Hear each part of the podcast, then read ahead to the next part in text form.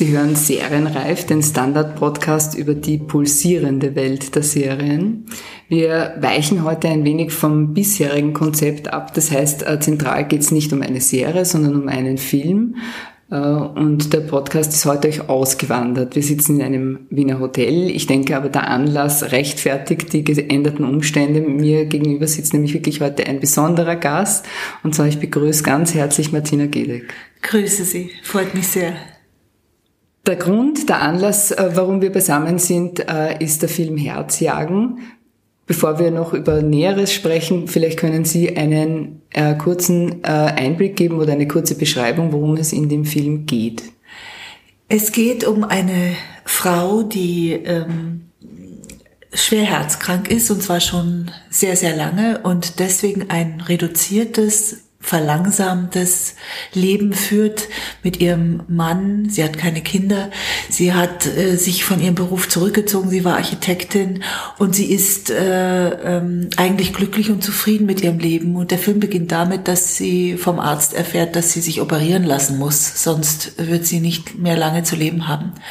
Dass aber diese Operation auch bedeutet, dass sie geheilt sein wird und vollumfänglich wieder äh, arbeitsfähig und gesund sein wird. Und äh, erst möchte sie sich dieser Operation nicht unterziehen. Das ist ja oft der Fall, dass man davor große Angst hat, aber dann macht sie es und kommt zurück in ihr Leben und stellt fest, dass es nicht äh, ihr nicht mehr gefällt und dass sie sich nicht mehr zurechtfindet und dass sie ihren vorherigen Zustand eigentlich wieder herstellen möchte und wieder zurück will in ihr altes Leben mhm. und sich überfordert fühlt. Und das führt dazu, dass sie eigentlich wieder ins Krankenhaus zurückgeht, dass sie Panikattacken bekommt, dass sie ganz fürchterliche Nervenzusammenbrüche kriegt und Zustände hat. Ähm, ja, dass sie eigentlich sowas, das ist eigentlich eine Traumatisierung, die da passiert sie ist. Sie weiß nicht mehr weiter, wie sie ja. mit ihrer wiedergewonnenen Gesundheit umgehen kann. Richtig, und äh, das wusste ich nicht. Das ist tatsächlich bei äh, einer nicht allzu niedrigen äh, Prozentzahl äh, von solch Operierten der Fall, dass sie extreme Probleme haben, mit dem neuen, äh, also mit dem neuen Gesundheitszustand zurechtzukommen und mit mhm. dem neuen Leben. Mhm. Es ist der erste Film mit äh, Elisabeth Scharang. Wie kam es zu der Zusammenarbeit, wenn ich das fragen darf? Ja, ich bin mit der Elisabeth Scharang genauso wie wir beide heute hier in diesem Hotel gesessen und wir haben eine Radio, äh, ein Radiointerview geführt. Äh, das ist ja etwas, was sie auch äh, beruflich ähm, noch macht und äh, neben der Regie und dem und der Autorenschaft. Und da hat sie mir von einem Drehbuch erzählt, was sie geschrieben hat und ob sie mir das zuschicken dürfte. Und das hat sie dann getan und ähm, mir hat das gleich sehr, sehr gut gut gefallen, diese Figur, diese, auch diese, diese Thematik. Ähm, ein versehrter Mensch, der nicht funktioniert so, wie die Welt das gerne hätte und die Umwelt das gerne hätte. Das fand ich ein wichtiges Thema und ja, und dann hat es noch ein bisschen gedauert und dann ist es doch zustande gekommen. Mhm. Da werden ja also ganz viele Themen aufgemacht, kann man sagen. Also es geht ja nicht nur um die Krankheit, sondern es geht auch um enttäuschte Erwartungen. Richtig. Äh, es geht um äh, Hilflosigkeit, es geht ganz stark natürlich um Angst, es geht Angst, um Angst vor dem Leben, aber es geht eben auch sehr stark darum, einen guten Willen zum Leben zu haben, den es einfach auch braucht. Ist es so quasi ein bisschen die Geschichte dahinter? Ich würde sagen, ja, ähm, äh, äh, es ist so, dass natürlich vieles unter den Teppich gekehrt worden ist in einem Leben, das wird ein bisschen noch am Anfang gezeigt, zwischen diesen beiden Partnern, ähm, alles ist harmonisch, alles ist schön, nichts darf einen sozusagen aufrühren, nichts darf einen stören. Ähm, es ist ein, ein, ein, ein sehr genau abgezirkeltes, braves, wenn man so will, auch kontrolliertes Leben. Mhm. Rainer Wöss spielt ihren Partner. Genau, ja, Rainer Äh, spielt mein Ehemann. Und ähm, natürlich äh, gibt es sozusagen diesen Schritt oder diesen Sprung hinein, sich aufzubäumen und zu sagen, das, das und das gefällt mir nicht. Ich würde mein Leben gern da und dahingehend ändern. Das ist ein schwieriger Schritt und ist meistens mit einer Krise verbunden, die auch zu einem Bruch führen kann.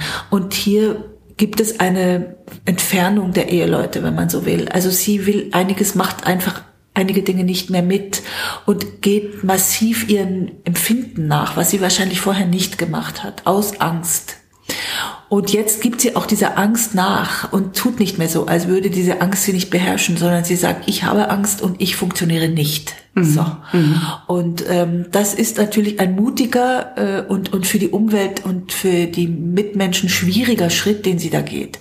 Aber das ist etwas ganz Wichtiges und das ist sehr schön zu sehen, wie sie auch begleitet wird in dieser Krise, auch von ihren Freunden, auch von, auch von ihm, von ihrem Ehemann es, äh, es, es ist zu sehen, wie die, wie, wie das Krankenhaus oder der Arzt eigentlich nicht äh, adäquat reagiert. Also wie er das eher ähm, in die Abteilung äh, Psychoanalyse äh, rüberschieben will. Ja, er ist total überfordert. Er ist überfordert und er sagt, das ist nicht mein Bereich. Und ähm, das ist, das ist, das sind alles Dinge, die, die, äh, die hier mitspielen und die wichtig sind. Und ich glaube, dass da so könnte man das Thema des Films umreißen. Mhm.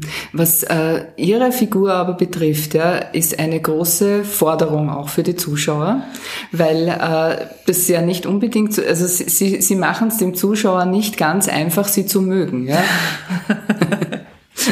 weil äh, die, die Caroline ist eine, die natürlich eine Krankheit hat, das heißt also wir könnten da äh, sowas wie ein Mitgefühl haben, äh, aber wie sie mit der Krankheit umgeht, ja, also sie ist ja, sie kommt aus einem guten Hause, sie liegt auf Klasse, sie ist gesund, ja, und dieses Unverständnis, dem der, was der Zuschauer jetzt haben könnte, zu sagen, was ist jetzt, ja, was ist jetzt mit ihr, mhm. ja, das wird wahrscheinlich bei den Zuschauern wenn man sagt, ich verstehe die Person mhm, nicht, ja? ja. Ich denke, darum das wird ging das, es Ihnen. Das, ja? wird das, äh, wird das, das wird so sein. So ist das Drehbuch geschrieben. Wir sind, eigentlich ist der Zuschauer auf Seiten der, der, der Nebenfiguren äh, und die Hauptfigur steht wirklich allein da. Und sie steht auch, ähm, alle wollen eigentlich mit ihr Mitleid haben und sie sagt, ich will aber kein Mitleid. Und sie schottet sich ab. Ist was, was man vielleicht auch kennt von Freunden, Bekannten, von Menschen, die einen Verlust erlitten haben, die in Trauer sind zum Beispiel, oder von Menschen, die traumatisiert sind, dass man sich zurückgestoßen fühlt. Ähm, und da nimmt die, nimmt der Film die Perspektive äh, von ihr ein, aber eigentlich äh, ist der Zuschauer bei den Mitmenschen und bei den Freunden und beim Ehemann. Mhm. Und deswegen ähm, hat es die Caroline ebenso schwer, auch beim Zuschauer wahrscheinlich, wie sie es auch im Film hat. Mhm.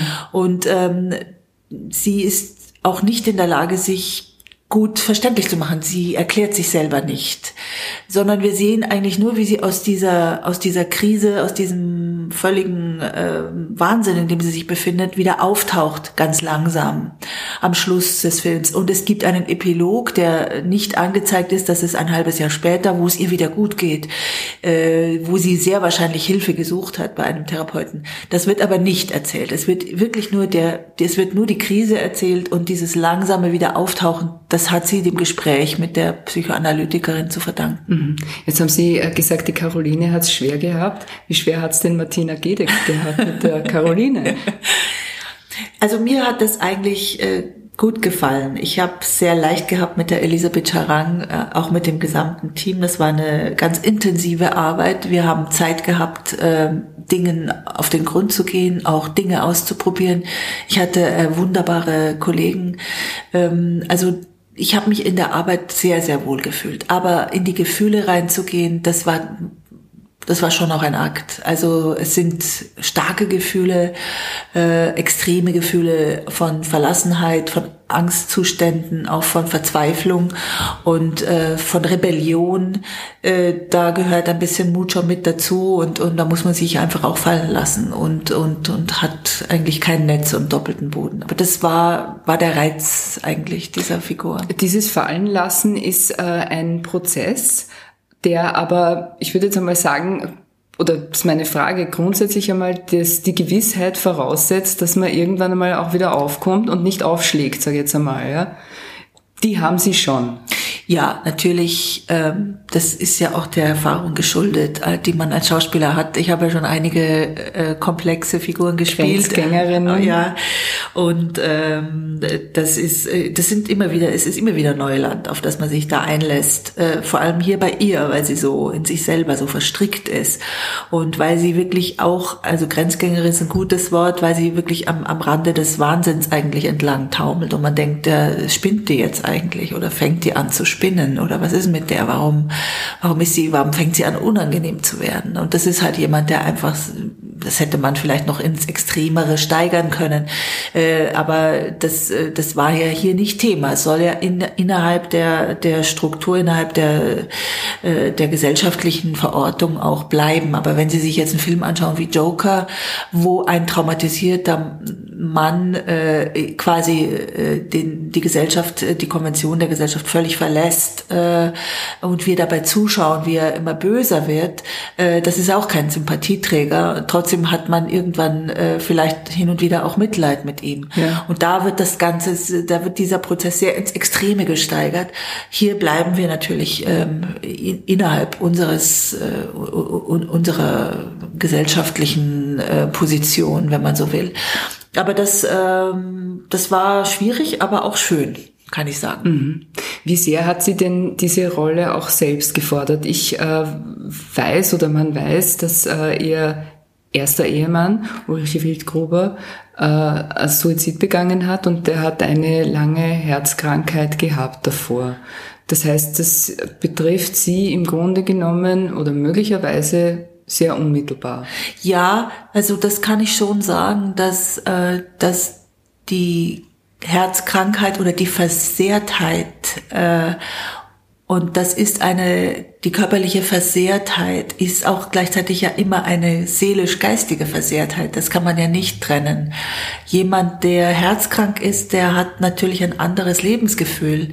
Jemand, der, ähm, der, der nicht weiß, ob er, ob, ob die Krankheit ihn nicht umbringt, ähm, ist näher am Tod oder näher an, an anderen, an den Abgründen dran, als jemand, der sich gesund glaubt oder gesund weiß.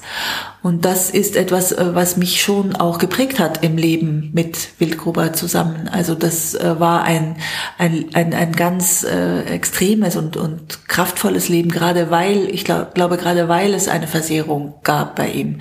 Da haben wir zwar nicht drüber nachgedacht und auch nicht drüber, drüber gesprochen, aber es, es, es war einfach, es war für uns halt, es war normal. Aber das ist etwas, was, was sicher prägend ist und, und ähm, was mich natürlich auch begleitet hat damals und auch bis heute begleitet. Denn ein, denn auch dieser Verlust, äh, der ist, das ist etwas, was man, was man dann äh, in sich trägt und was man zwar verarbeitet, aber was ja aus dem System nicht rausgeht. Also ähm, das ist ja wahrscheinlich bei jedem Verlust eines geliebten Menschen so, dass man, dass man da damit sehr zu tun hat. Das geht nicht raus. das, das, das ist etwas, was in, in einem, ich sehe das ja einfach schon, alles, was der Mensch erlebt, ist ja, ist ja wie eine Schicht, eine jeweilige Erfahrungsschicht, die, die, die, die eine über die andere sich legt und alles, was man erfahren hat, das ist in einem drin. Also das ist im, im, im seelisch-emotionalen Haushalt einfach, äh, einfach gespeichert. Und liegen dann irgendwann einmal genug Schichten, so dass man sagt, die schmerzhaften, die ganz weit zurückliegen, möglicherweise, die tun nicht mehr so weh oder ist es? Doch, natürlich, natürlich. Aber der Mensch äh, äh, durch so etwas so ist es meine Erfahrung, öffnen sich auch, wenn man das, äh, wenn man, wenn man darüber weg ist, öffnen sich ja wieder auch andere Räume. Das heißt, ich habe natürlich ein anderes Empfinden jetzt ähm, seitdem, auch eine andere Wahrnehmung des Lebens einfach bekommen. Und das wiederum äh, macht sich dann auch in so einer Arbeit bemerkbar. Ähm, hier ging es natürlich auch vor allen Dingen äh, darum, dass man, und das kenne ich sehr gut, auch aus der Zeit nach, äh, nach Ulrichs Tod, ähm, darum, dass jemand äh, sich nicht mehr rauswagt oder nicht raus will in die Welt und sagt, ich möchte eigentlich ganz klein sein und verschwinden. Ich möchte in meinen vorgeburtlichen Zustand zurück, so ungefähr. Das ist bei Caroline der Fall. Sie möchte wieder die sein, die sie vor, vor der OP war. Und sie möchte eigentlich die ganze OP, sie möchte eigentlich die ganze Zeit rückwärts laufen lassen. Deswegen geht sie auch in den OP-Saal und legt sich da nochmal hin. Das sind alles ganz archaische und, äh, und völlig irrationale, aber doch nachvollziehbare ähm, Aktionen und äh, Handlungen, die sie vollzieht, weil mhm. sie, äh, sie will auch wieder ins Krankenhaus. Sie will zu diesem Arzt, der sie, der sie operiert hat. Sie will, äh, sie will nicht in ein, in ihr Leben, sie schafft es nicht, in ihr Leben äh, wieder einzusteigen und zu sagen, das das ist meine Wohnung, das ist mein Mann, das sind meine Freunde, das ist meine Schwiegermutter, das schafft sie nicht. Weil sie und, dann nicht mehr, äh, Entschuldigung, weil sie dann nicht mehr geschont ist möglicherweise, oder? Also sie hat Angst vor dem Leben, das ist das eine. Sie hat aber eben auch äh, Angst vor dem Neuen, vor dem Unbekannten. Nicht nur, weil sie nicht mehr geschont ist, sondern weil sie vollkommen anders ist. Sie ist eine völlig veränderte Person. Das ist so, ähm, das ist ja ein, ein, ein ungeheurer Eingriff. Und ich weiß es von Menschen, die am Herzen operiert wurden, die ja jahrelang über nichts anderes immer wieder reden als über ihre Herz-OP. Das ist ein, ein ungeheuerlicher Eingriff und es ist ein, auch ein, es kann passieren eben, dass es ein traumatischer Eingriff ist. Glauben Sie, dass das anders ist, weil es sich ums Herz handelt? Ja. Schon. Ganz sicher. Mhm. Denn das Herz wird ja stillgelegt, äh, es wird ja, es wird ja an eine Maschine angeschlossen, ein Herz-Lungen-Apparat. Äh, das heißt, du bist klinisch tot. Und du hast im Grunde den Tod durchlebt. Und äh, äh, also der, der Körper und damit auch deine Seele und dein Geist haben den, den Tod erlebt. Das glaube ich, das findet da statt. Ja. Und, ähm, und, und, und, und das heißt, du nimmst danach die Dinge anders wahr. Es fühlt sich alles anders an. Das, also so habe ich es mir vorgestellt. Mhm. Und, und ähm, das, das ist eine, eine, eine wahnsinnige Erschütterung. Und die führt dazu, dass es, äh, dass es eben man nennt das sogar, glaube ich, posttraumatisches äh, irgendwie, was weiß ich, Syndrom. Da gibt es einen medizinischen Ausdruck. Ähm, man, man findet nicht mehr, nicht mehr in seine, in seine alte äh, Schiene zurück. Das ist eigentlich das. Und man reagiert mit, mit extremer Angst. Und das ist ja hier das Hauptthema bei ihr. Sie hat ja wirklich Panikattacken und sie ja. hat Angstzustände und ähm, will, will, weiß nicht, wie sie damit umgehen soll. Und dann gibt's aber noch die andere Figur, die ja auch sehr interessant ist. Das ist die Psychologin oder die Psychiaterin, die wie kann man die beschreiben? Jetzt im Zusammenhang nämlich mit. Ja, das ist die gegenläufige Bewegung. Und das ist eben so interessant an dieser Geschichte, an dem Drehbuch und auch an dem Film. Sie muss sterben, aber sie will nicht sterben. Und äh, bei Caroline ist es andersrum. Caroline könnte leben, aber sie will eigentlich sterben. Mhm. Und die beiden begegnen sich und die äh, Psychoanalytikerin spricht sie eben auch an. Und es gibt dann eben auch ein ganz wichtiges Gespräch am Schluss des Films, wo Caroline eben auch äh, plötzlich was für sich begreift. Mhm. Äh, ähm, da ist es eben sehr, sehr berührend zu sehen, wie jemand äh, damit umgeht und wie tapfer und, und klug sie, die Analytikerin, damit umgeht, dass sie ihr Leben beenden muss. Und äh, das ist eigentlich äh, auch ein ganz wichtiger Aspekt des Films. Mhm. Wie geht man mit dem Leben oder eben mit dem Tod um? Mhm, mh. Die, der, der, das Interessante daran ist ja auch eben quasi die, dieses dieser Parallellauf ja, ja, zwischen zwischen den beiden ja wie entwickelt sich die eine und wie ja. entwickelt sich die andere nicht das ist äh, im Grunde genommen äh, die Faszination am Leben eigentlich, oder? Ja, und es ist sehr interessant, dass man, äh, wenn man ähm, mit dem Tode konfrontiert ist, wie die Ärztin eben mit dem eigenen Tod konfrontiert ist, dass man dann äh, da, dass sie eben sehr klar und sehr ähm, erwachsen und äh, und mutig reagiert, während Caroline, die andere Frau, die mit dem Leben die mit dem Leben konfrontiert ist plötzlich, ähm, eher pubertär reagiert, also eher mit Angst, mit, äh, mit Hysterie reagiert. Also das finde ich so spannend daran. Also das äh, würde man eher andersrum erwarten. Ja. Wie, wie haben Sie sich denn auf den Film vorbereitet? Ist das sozusagen eine reine Gedankenarbeit? Spielt man das dann durch sozusagen oder, oder haben Sie nein, da wirklich auch nein, nein, recherchiert? Ich, ich habe recherchiert. Ich mhm. habe mir das Krankheitsbild angeschaut. Ich habe mir, ich habe mich beschäftigt mit äh, mit dem, was passiert, wenn man eine solche Operation hat. Ich habe auch mit einem Analytiker gesprochen, wie die äh, psychischen äh, Auswirkungen sein können und wie sich das abspielt. Ich musste mich auch erkundigen, wie eine Panikattacke aussieht. Ich habe das ja noch nie erlebt ich wollte sagen, ja, ja, wie spielt man einen psychischen Zusammenbruch? Ja, wie spielt man eine Panikattacke? Ja, ohne dass es zu viel ist. Man muss es wissen, man muss wissen, was, also es gibt natürlich viele Möglichkeiten, also nicht jede Panikattacke sieht gleich aus, aber diese Lähmung und dieses Erstarren, ähm, äh, dieses Schreien vielleicht auch manchmal, also das sind halt schon Dinge, die muss, muss man sich vorher mit, mit beschäftigen und das habe ich natürlich gemacht und ich habe, wir haben eben, Elisabeth Charang ist eine, eine, ähm, eine Regisseurin, die sehr intensive Vorarbeit macht. Also sehr viele, wir haben sehr viel gesprochen und sehr viel geprobt. Ja, ja. ja. Die, die Themen, also eben Sterblichkeit, Krisen und an Grenzen anstoßen, das ist ein Thema, das in Filmen, bei denen Sie mitspielen, wir haben gesagt schon, Grenzgängerin, immer ein bisschen wiederkehren. Das setzt ein intensives Bekenntnis zum Leben voraus. Kann man das so sagen? Ja, da haben Sie völlig recht. Ja, natürlich. Also ich, äh, ich liebe das Leben über alles und ich, äh, ich bin sehr glücklich zu leben und ähm, ich finde das Leben auch was Kostbares und je älter ich werde, umso stärker bewusst wird mir das, wobei mir das auch als Kind schon sehr bewusst war, glaube ich. Äh, da, wenn man eine gute Verwurzelung hat, kann man sich auch weit hinaus wagen, glaube ich. Eben, ja, weil ja. den Mut muss man erst einmal haben. Ja, ja oder das Interesse. Also ich finde schon spannend, äh, da in die verschiedensten Richtungen zu gehen.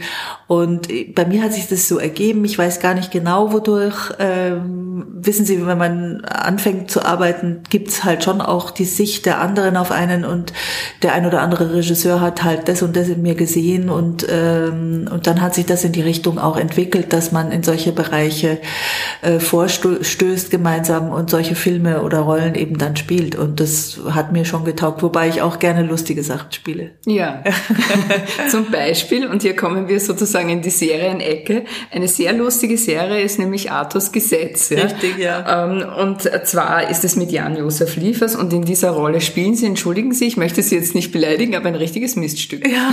Das hat Ihnen auch Spaß gemacht.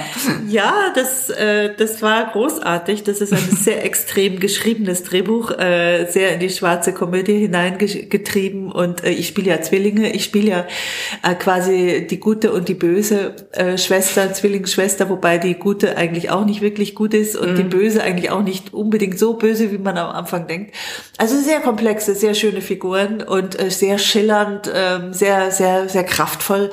Äh, das äh, hat mir Riesenspaß gemacht. Mhm. Gibt es ja. da dann eine zweite Staffel auch noch oder ist das jetzt? Im Moment ist das nicht geplant. Mhm. Nein, ich mhm. habe jetzt gerade eine andere Serie abgedreht, äh, die heißt Oktoberfest und da geht es um das Oktoberfest im, im, Jahre 1900, wie das äh, entsteht und entstanden ist. Da spiele ich eine bayerische Bierbrauerin, das äh, wird nächstes Jahr äh, kommen als Miniserie, aber bei Artus Gesetz, das ist, glaube ich, jetzt erstmal das, was, was, wir, was wir machen. Werden. Und Sie haben aber gesagt, und das ist äh, völlig untypisch und wird vielleicht unsere Hörerinnen und Hörer ein bisschen schockieren, Sie schauen keine Serien. Ja, ich habe einfach das verpasst mit den Serien. Ich habe es nicht geschafft äh, zeitlich. Ich das einzige, was ich geschaut habe, äh, war war ein paar Folgen von äh, Mad Men, was mir sehr gefallen hat. Aber ähm, bei Breaking Bad ähm, habe ich mir ähm, die erste, ich habe es einfach nicht geschafft. Mir war es auch zu lang, langatmig und und das irgendwie, ich ich kann nicht stundenlang. Ich schaffe es einfach nicht stundenlang vom Fernseher zu sitzen oder vor irgendeinem anderen äh, Gerät komplett. Mhm. Ich schaffe es nicht. Ich, ich finde mein Leben im, im analogen ähm, äh, und nicht Konsumentenverhalten äh, äh, finde ich so spannend, äh, dass mir das einfach auf die Nerven geht. Sie spielen ich, lieber Serien, ja, als Sie sie schauen. Ich, spielen ist natürlich was völlig anderes, aber Sie, man schau, ich schau, habe so viele Filme gesehen und ich habe jetzt einfach keine Lust mehr. also das heißt, Sie werden auch nicht anfangen. Es wird, es kann nicht sein, was man jetzt sagt. Äh, die, die Frage ist ja auch eben selber spielen äh, in Serien. Haben Sie schon, ich meine, Netflix müsste ja eigentlich schon längst auf Sie zugekommen sein, oder? Ja, es gibt immer wieder auch Überlegungen und es, es, ich, ich mache ja auch immer wieder, ich habe jetzt, das ist jetzt meine dritte äh, Serie, ich habe hab noch, noch eine, äh, Tannbach habe ich gemacht. Äh, das war eine historische Serie, die wir auch, die ist aber schon auch schon, äh, ich weiß, die läuft glaube ich auch immer noch auf Netflix oder irgendwo, ich weiß es nicht. Also, äh, aber nein, nein, also ich, ich habe kein Problem mit Serien. Ich finde Serien wunderbar und das ist äh, das Medium Serie ersetzt wahrscheinlich den Roman äh, für viele Menschen. Ich persönlich ähm, mag einfach gern meine eigene Fantasie bewegen und ich, mir ist es manchmal einfach zu viel schon festgelegt, wenn ich mhm. wenn ich mir eine Serie anschaue. Mhm. Also ich wünschte mir manchmal ähm, äh, eine Form des Films oder der Serie, wo äh, wo alles noch nicht so, so genau festgelegt ist und so klar ist, sondern wo, okay. wo, wo für mein eigenes Gehirn noch ein bisschen Platz ist. Mhm, mhm. äh, aber ich, ich habe nichts gegen die, gegen die Serie. Ja, und schon ja. gar nicht, wenn sie, wenn sie, wenn sie interessant ist von der, von der Handlung her. Ich glaube, es geht aber vielen und immer mehr Leuten, ähnlich wie Ihnen, die sich auch von dieser Serienschwemme, die es im Moment halt auch gibt, ja, also jeder produziert Serien und jede Woche äh, kommen, ich weiß nicht wie viel raus, äh, die sich ein bisschen auch davon gelangweilt sehen und sich abwenden. Und das kriegen auch die Serienmacher ein bisschen mit und produzieren jetzt wieder mehr Filme, ja, was die, die Menge sozusagen, die Stundenanzahl wesentlich reduziert und es sozusagen Leuten, die gerne auch noch ein anderes Leben haben, ein bisschen einfacher macht. Ja, äh, also ich schätze die 90 Minuten sehr. Äh, wenn das ist auch eine Kunstform. Es ist nicht leicht, äh, das Wesentliche äh, hineinzupacken, ohne dass man äh, gleich erschlagen wird. Also dass es auch noch eine, äh, ja, eine, eine, eine Leichtigkeit, eine, eine, ein lockeres Fließen behält dieser Film, dass er, dass das Epische nicht verloren geht ähm, in einem 90 Minuten oder 120 Minuten. Das ist äh, nicht einfach. Es ist eine, große und schöne Kunstform, die ich sehr mag. Ähm, also ich glaube, dass sich das eine und das andere sich gegenseitig befruchten. Es wird das immer beides geben. Wenn, wenn ich mir meine Kindheit anschaue, mein Gott, was haben wir alles für, für Serien geguckt? Wir haben ja einmal die Woche, es gab es allerdings nur einmal die Woche dann zu mhm. sehen. Das ist eigentlich ein schöner Abstand, finde ich. Aber ich habe halt natürlich, natürlich habe ich Bonanza geguckt, natürlich okay. habe ich äh, bezaubernde Genie geguckt und ja. solche Sachen. Als Kind haben wir das alles. Äh, ja. Unsere Sozialisation ja, kann haben man wir das, sagen. Haben wir das geliebt, ähm, das serielle Format, ob das jetzt die Augsburger Puppenkiste war oder was auch immer. Also es gab, das gab ja dieses Format schon immer. Nur eben äh, das Problem finde ich, wenn ich dann plötzlich drei oder vier solche Filme hintereinander schaue, dann bin ich hinterher ja wie, wie erschlagen. Und ich finde mich in meinem eigenen Leben gar nicht mehr zurecht. Ja, das und, darf äh, auf gar keinen Fall ja, sein. Also insofern, ich glaube, ich bin da, ich bin ganz gut aufgehoben, wenn ich, wenn ich nicht so viel vor der, vor, vor der, vom Fernseher sitze. es sei Ihnen unbenommen, machen Sie es wie bisher. Ich glaube, es ist goldrichtig. Dann sage ich vielen, vielen herzlichen Dank. Ich danke Ihnen auch. Danke. Und ich verabschiede mich hier von den Hörerinnen und Hörern des Podcasts Serienreif. Schalten Sie beim nächsten Mal wieder ein und bis dahin wünsche ich frohes Schauen.